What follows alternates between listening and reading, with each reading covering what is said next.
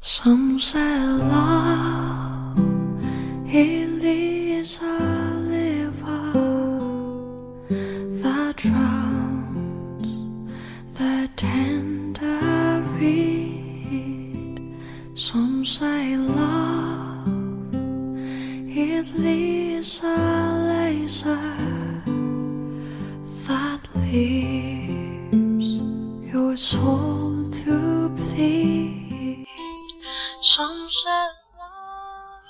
用声音记录生活，用故事温暖你我。欢迎来到佳语电台。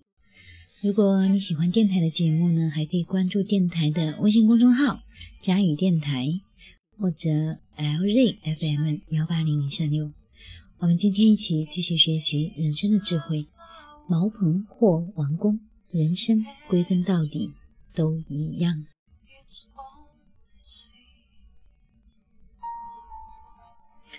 对于不少人来说，尤其是在情绪郁郁、低落的时候，这个世界从美学的角度来说，就像挂满了讽刺漫画的陈列室；从智力的角度来说，这跟疯人院没有差别；从道德的角度来说，活脱脱就是贼窝、匪巢。人生无论以何种面目出现，构成人生的仍然是同样的要素。所以，无论这一个人生是在茅棚、在王宫，亦或是在金云修道院里面度过，人生归根到底还是同样的人生。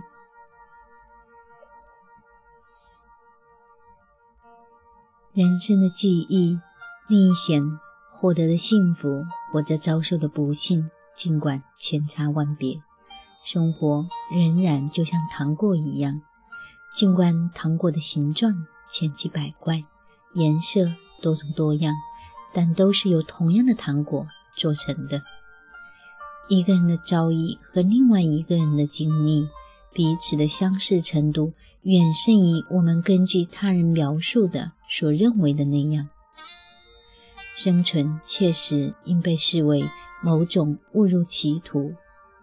误入迷途，从这迷途折返就是解救。我们生活中的事件就犹如万花筒里的画面，每次转动万花筒，都让我们看到不同的画面。但其实，我们的眼前就只是那同一个万花筒而已。参与修建一座建筑物的工人，并不知道这座建筑物的总体规划，或者他们不会在心里时刻记住这一规划。同样，一个人在度过生命中的每一小时、每一天的时候，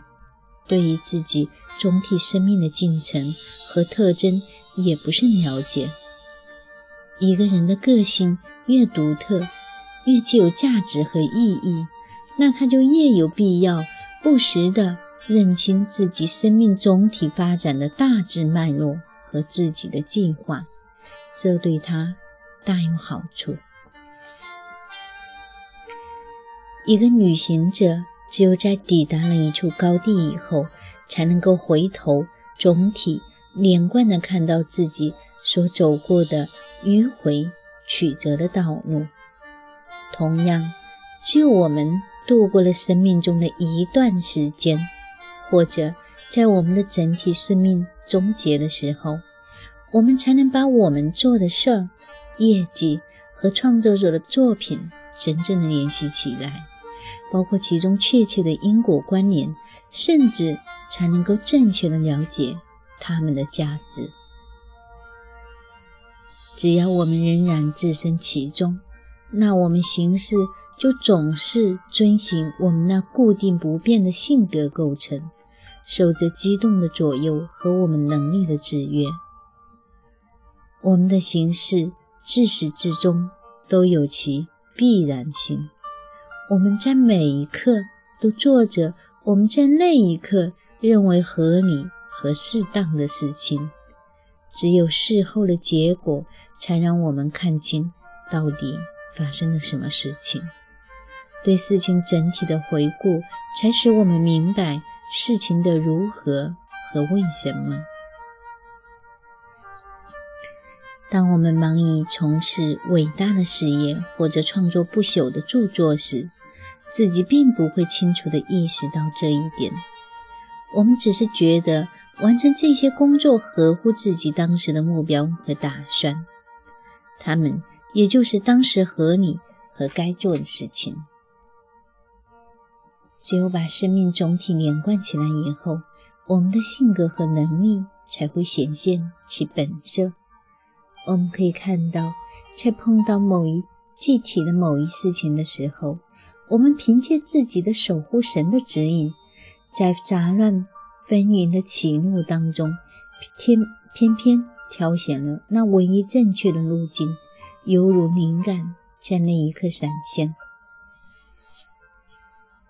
反过来，对于我们所从事的无价值和失败了的事情，也是同样的原理。现实此刻的重要性，甚少在当下就被我们认识清楚，而只能是在过了很长一段的时间以后，当我们回顾走过的人生之路，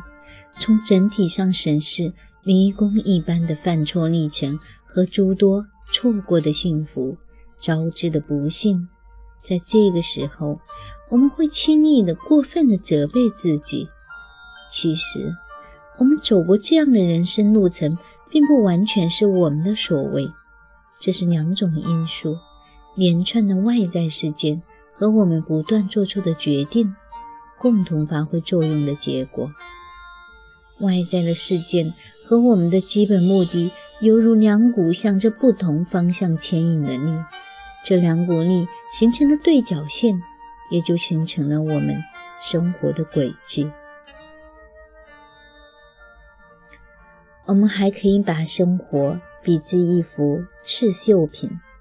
处于人生前半段的人看到的是刺绣品的正面，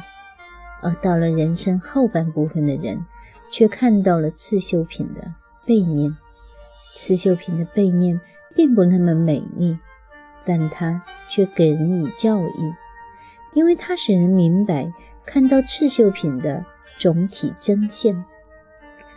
无论如无论人们如何为生活着色打扮，人生从本质上而言，不过就是这样的一种存在。衡量它的真正价值的方法，只能是似乎它缺少快乐的程，缺少痛苦的程度，而不是它是否欠缺欢愉，更不是通过生活中的奢华场面。在一个人的一生中。有着许多和巨大的痛苦，但得到的欢乐却很少。然而，就像所有其他人一样，生命也就到了终结的时候。在这之后，一切依旧，就好像这个人不曾存在过似的。